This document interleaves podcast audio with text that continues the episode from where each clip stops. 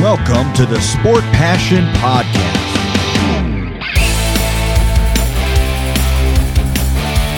And here is your host, Lars Marendorf.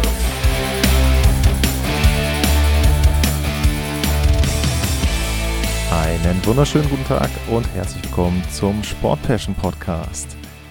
Das Stanley Cup Finale zog weiter aus den Rocky Mountains in Colorado nach Florida an die Golfküste und Spiel 3 stand an am Montagabend US-Zeit und die Tampa Bay Lightning wollten vermeiden, in ein 0-3-Loch zu fallen und damit im Grunde das Stanley Cup-Finale schon so gut wie zu verlieren, denn einen 0-3-Rückstand in einer Finalserie aufzuholen, das ist quasi unmöglich heutzutage.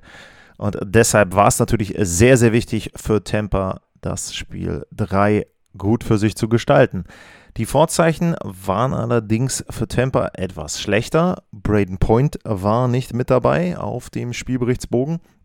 Das war schon etwas, das hatte ich ja schon angedeutet in der Analyse von Spiel 2, dass Point zwar dabei war, aber nicht so richtig fit wirkte und deswegen macht es für mich durchaus Sinn zu sagen, okay, komm, ähm, bevor wir jetzt jemanden da spielen lassen, der letzten Endes uns dann auch nicht groß weiterhilft, dann äh, machen wir es eben lieber so, dass wir da sagen, okay, äh, wir setzen einen anderen Spieler ein und tauschen dann eben. Und Point ist zwar mit 80, 90 Prozent jemand, der uns weiterhilft, aber wenn er eben nur die Hälfte seiner Fähigkeiten hat und nicht richtig fit ist, dann bringt uns das auch nichts.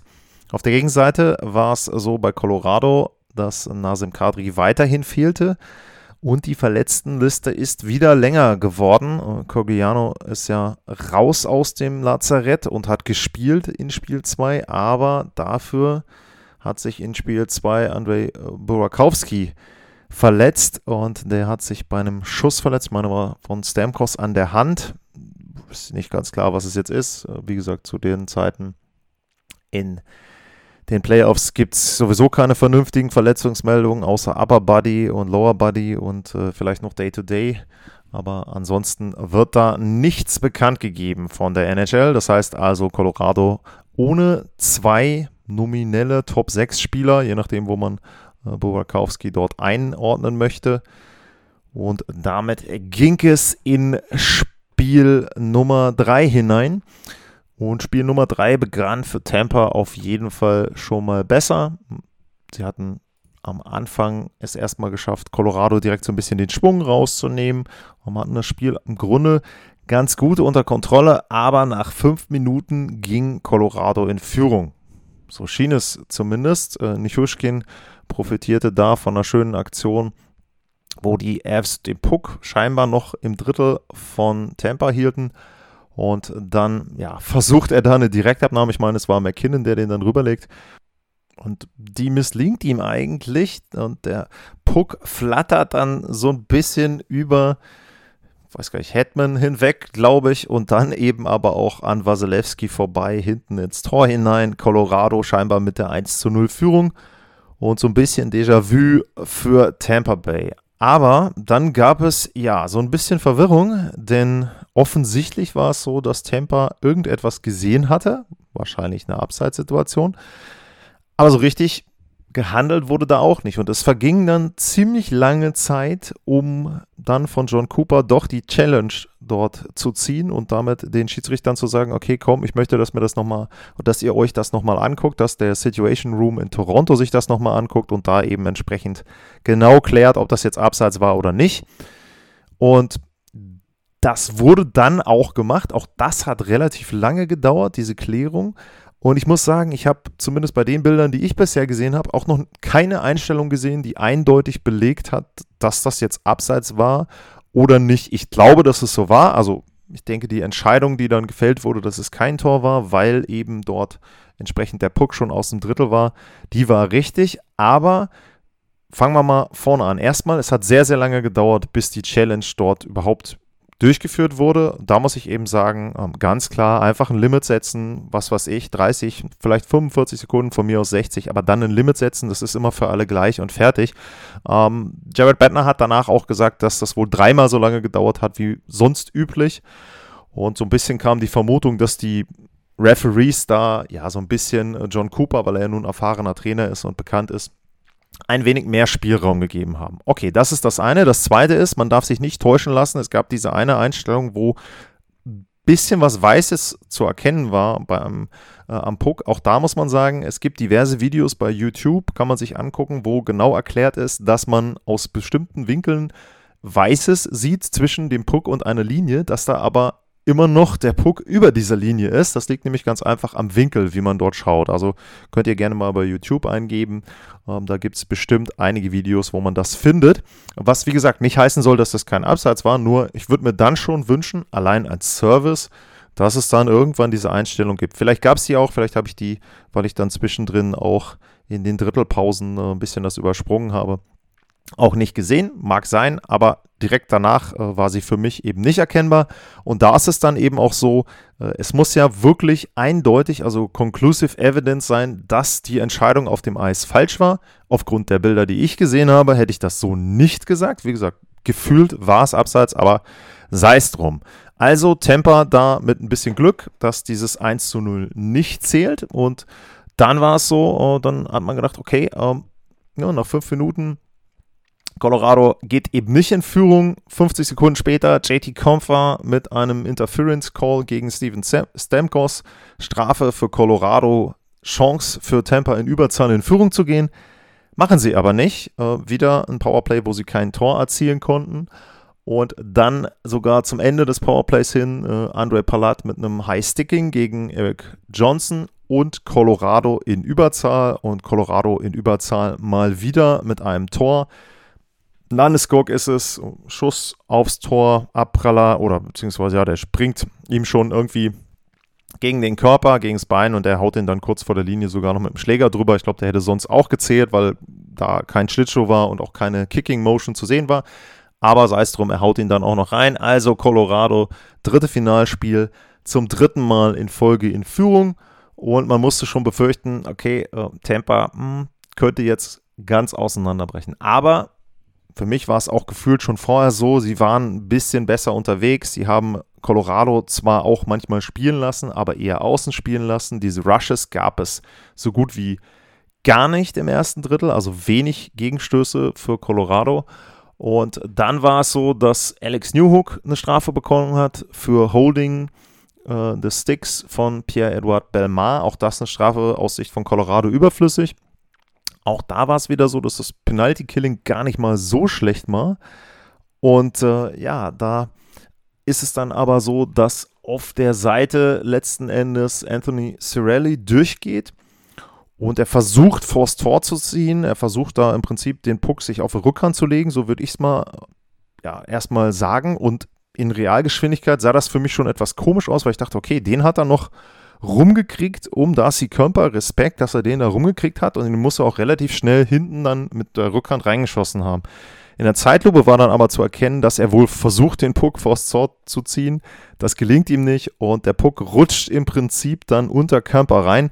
Wenn es Kutscherow gewesen wäre, hätte man vermuten können, dass er da sein patentiertes Tor gemacht hat, wo er im Prinzip so antäuscht und dann über den Puck wischt und der Puck rutscht unterm Torwart rein. Ich glaube, das war in dem Fall dann bei Cirelli nicht der Fall, aber trotzdem, Tor zählt, Ausgleich für Tampa. Natürlich zählt das, warum auch nicht. Kemper sah, äh, sah da ein bisschen komisch aus, aber ich würde ihm bei dem Tor auch nicht unbedingt einen Vorwurf machen. Tampa gleicht also aus und nur zwei Minuten später Riesenfehler äh, von Devon Tace. Ähm, will da einen Querpass, ich weiß gar nicht mehr, war es vor der blauen Linie, war es noch im Drittel von Tampa machen, auf die andere Seite. Der misslingt ihm komplett, landet bei den Tampa Bay Lightning und äh, Stamkos spielt das dann letzten Endes ganz schön aus mit Palat.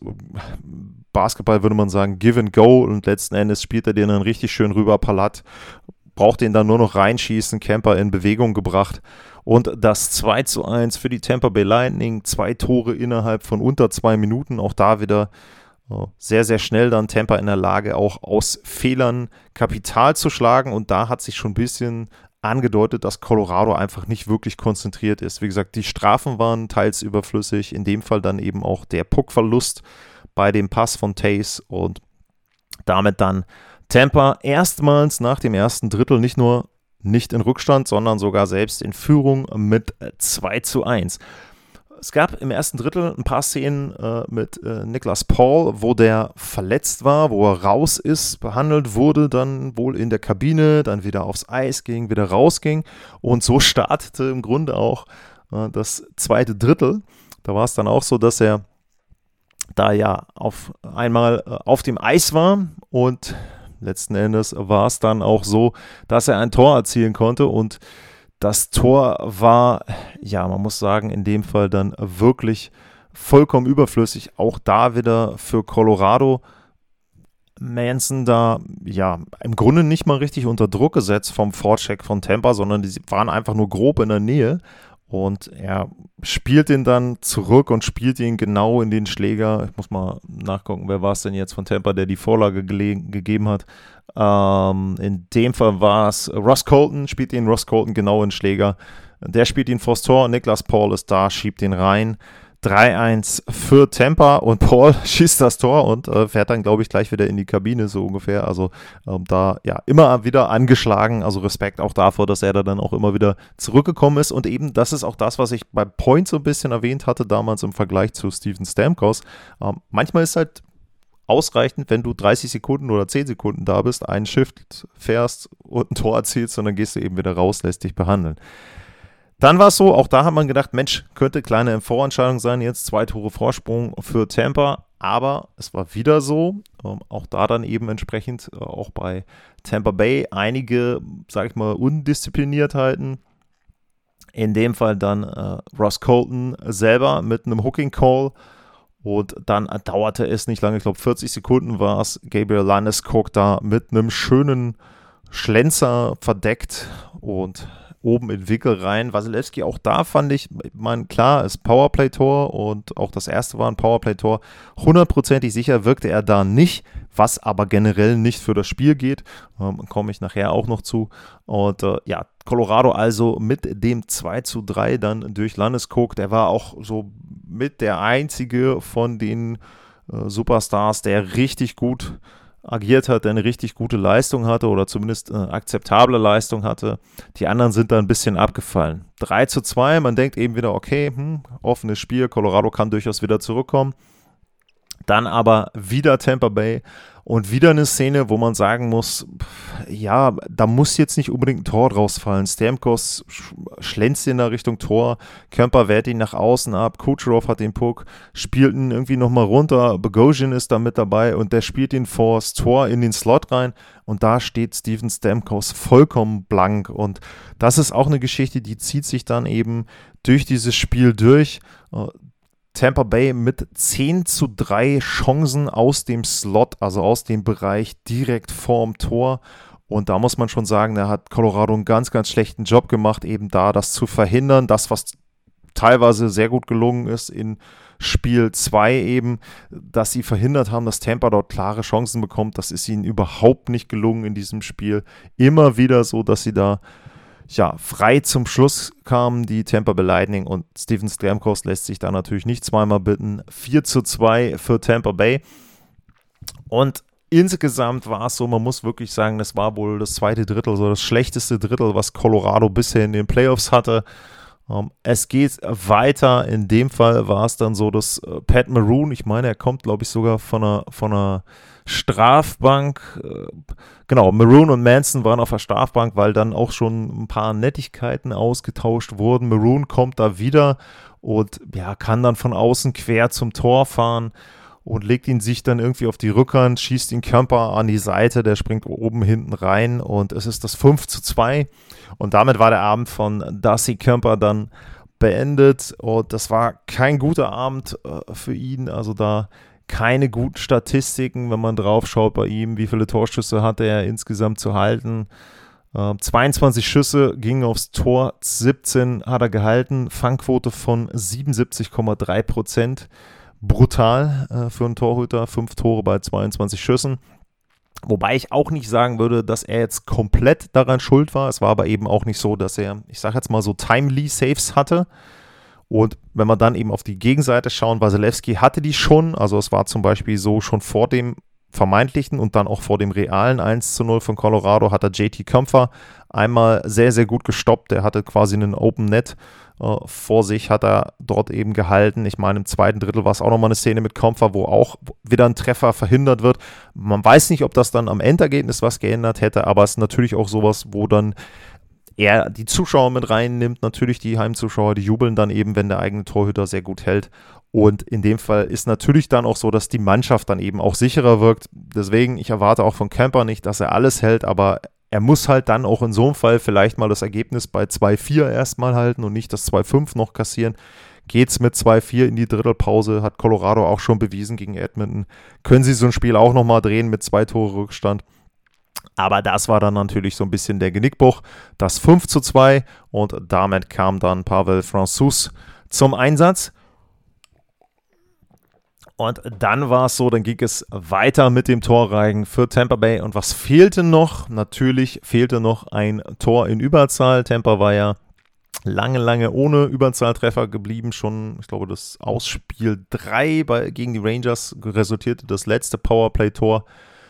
Und dann war es Corey Perry, der letzten Endes dann einen Schuss über die Linie drückte, der schon von Hetman vorher abgefälscht war im Powerplay.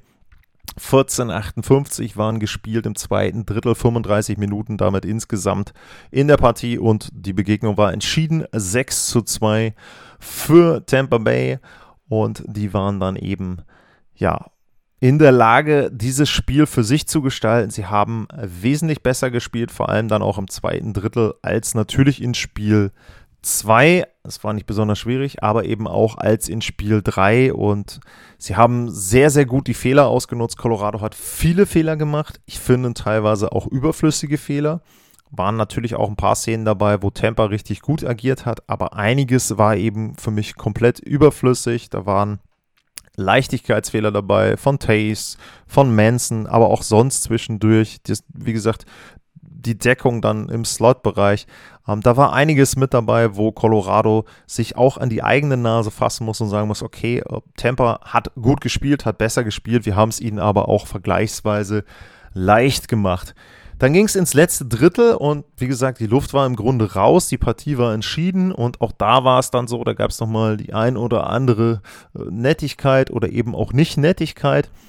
Und es gab noch eine Szene, wo es eine Zwei-Minuten-Strafe gab, letzten Endes für Devon Tace, weil er einen Cross-Check gegen Nikita Kucherov gesetzt hat. Ähm, erstmal muss man sagen, der Cross-Check war jetzt nicht so ein Cross-Check, wie man ihn sich vielleicht so ein bisschen vorstellt, dass er da irgendwie vom Tor abgeräumt hat und ihm da brutal äh, von hinten in den Rücken gecheckt hat oder auf den Schläger oder sowas, sondern ähm, es war eher etwas anders. Aber die Szene muss man in kompletter Länge sehen und da finde ich, merkt man dann wieder so ein bisschen, oder es ist sinnbildlich dafür, was das Problem der NHL-Referees an manchen Stellen ist.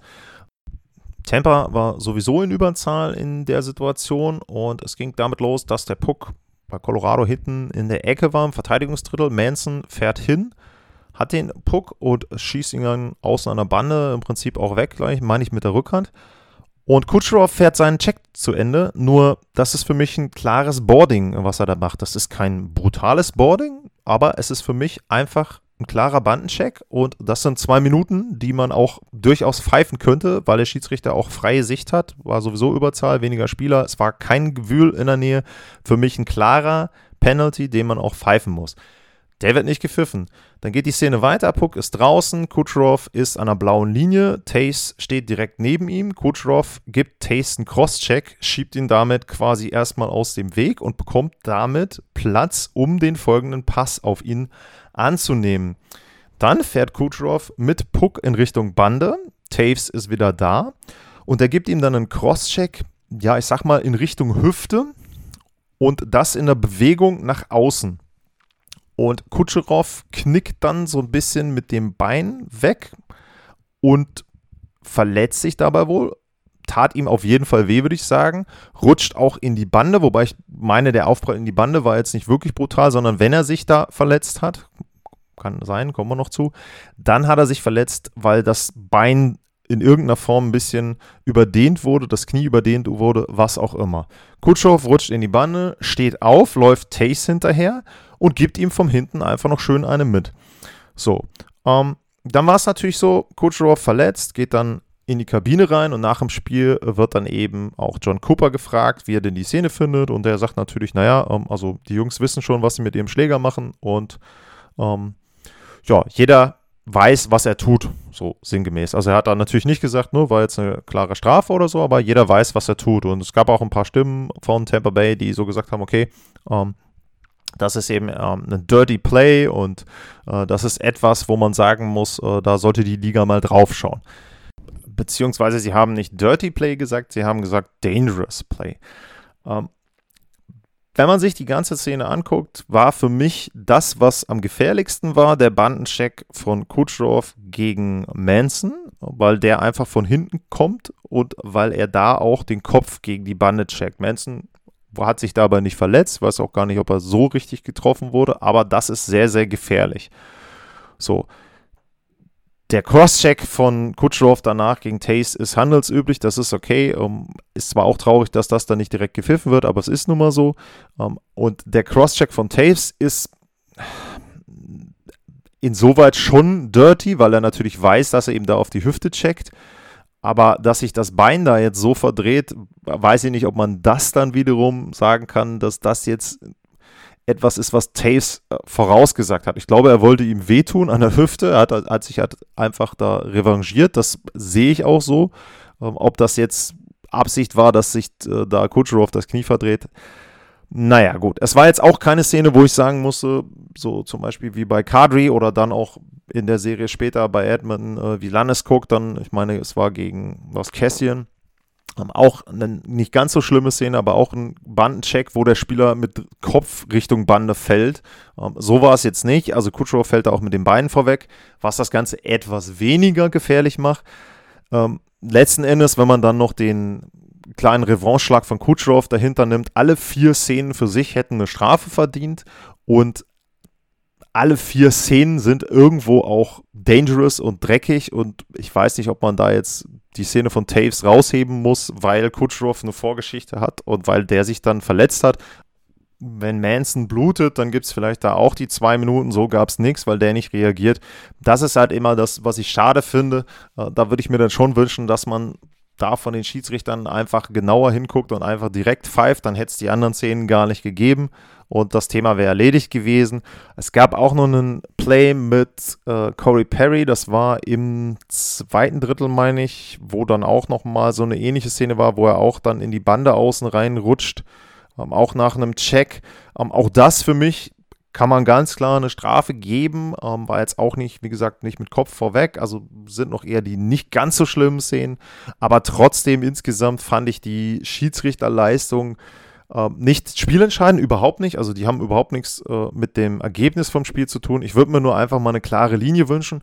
Und ganz ehrlich, man kann dann einfach auch in so einem Spiel im letzten Drittel dann auch mal Disziplinarstrafen geben. Dann schicke ich halt mal einen 10 Minuten irgendwie vom Eis. Also ähm, ich weiß gar nicht, wer es dann war, wer vorher sich da gekabbelt hat. Ich glaube Cogliano und Maroon. Ja, dann schick doch beide halt für 10 Minuten raus. Da waren auch unter 10 Minuten zu spielen. Dann sind die beiden halt draußen, dann hast du Ruhe.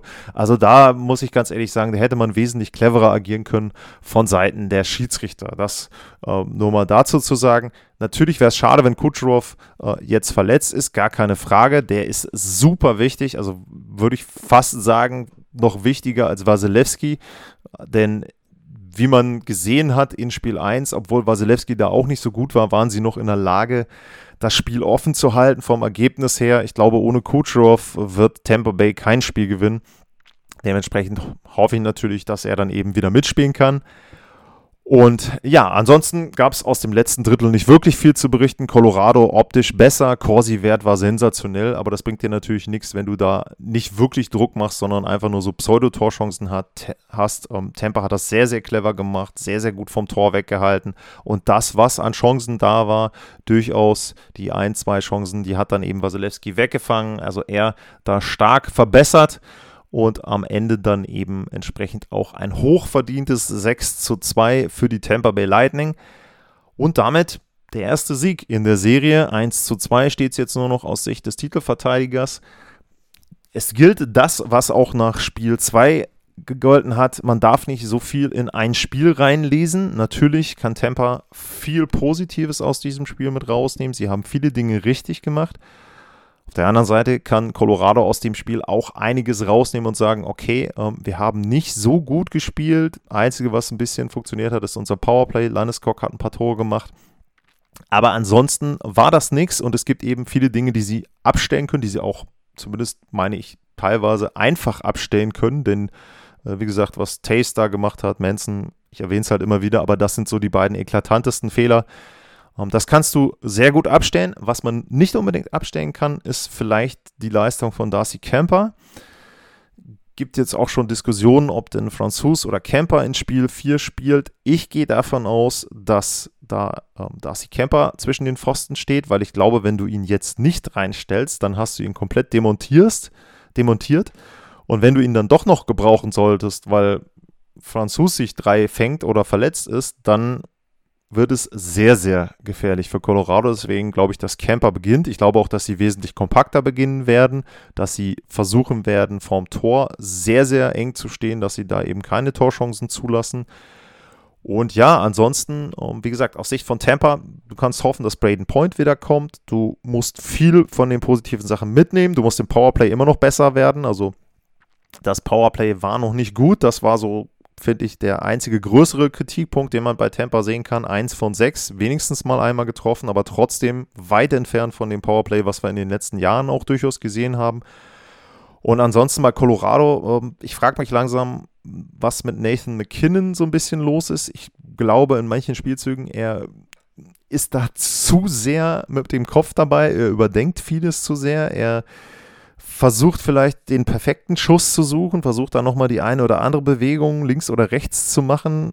Ich würde mir manchmal wünschen, dass er vielleicht eher den Dirty Play sucht oder einen Schuss, einen verdeckten Schuss, nicht unbedingt immer den sauberen, nicht unbedingt immer den Fancy Play. Er hat noch kein Tor geschossen in der Finalserie und auch da würde ich sagen, Colorado braucht ihn jetzt. Denn es ist natürlich nicht sicher, wer jetzt in Spiel 4 dann von den Verletzten wieder zurückkehrt, wobei ich da auch schon getwittert habe, ich würde zumindest mal 10 Euro darauf setzen, dass einer von Burakowski oder Kadri spielt. Kadri war heute zu sehen, dass er zumindest ein bisschen mehr geschossen hat oder überhaupt mal geschossen hat. Äh, vor zwei Tagen war es ja so, dass man zumindest Stickhandling von ihm gesehen hat. Jetzt schießt er schon, das wirkte aber trotzdem für mich noch nicht so, als ob er jetzt bereit ist, sich da voll in einen Schlagschuss zu legen. Ja, muss man sehen. Äh, bei Bobakowski habe ich keine Neuigkeiten bisher, ob der dabei sein kann in Spiel 4. Es wird sicherlich ein richtungsweisendes Spiel, da brauchen wir uns gar keine Gedanken drüber machen, ganz klar. Gewinnt das Tampa, ist der Druck voll bei Colorado. Also dann haben die richtig Feuer unterm Dach. Natürlich haben sie dann weiterhin noch den Heimvorteil, aber sie sind dann schon in einer Art Must-Win-Game ins Spiel. Fünf und auf der Gegenseite ein 1 zu 3 Rückstand und dann drei Spiele hintereinander gegen die Fs gewinnen zu müssen, ist für Tampa auch eine Herkulesaufgabe. Also Spiel 4 wird sehr, sehr, sehr wichtig für den Ausgang dieser Serie. Und vielleicht wird es ja dann auch wieder ein Spiel, wo wir nicht nach zwei Dritteln dann sagen können, die Nummer ist durch. Äh, das wäre ja durchaus schön, wenn es sich dann wieder so ein bisschen in Richtung Spiel 1 entwickeln würde. Gerne auch wieder eine Verlängerung und dann eben entsprechend mit gutem Eishockey. Was man sagen kann ist, wer auf viele Tore gesetzt hat in dieser Finalserie, der hat bisher richtig gute Karten. Wenn man sich das mal ausrechnet, es sind jetzt bisher in allen Spielen zusammengenommen 22 Tore gefallen, also mehr als sieben im Schnitt. Das ist schon für ein Stanley Cup Final ziemlich, ziemlich gut. Da gab es schon Finalserien, wo das die Gesamtzahl war bei einer sieben-Spiele-Serie. Also da kann man sich, glaube ich, nicht beschweren. Die Spannung, die war ein bisschen raus in Spiel 2 und Spiel 3 relativ früh. Das ändert sich hoffentlich dann eben, wie gesagt, in Spiel 4. Für heute sage ich vielen Dank fürs Zuhören. Bleibt gesund. Wer möchte, buymeacoffee.com slash sportpassion, da könnt ihr mir einen Kaffee kaufen. Und ansonsten bis zum nächsten Mal und tschüss.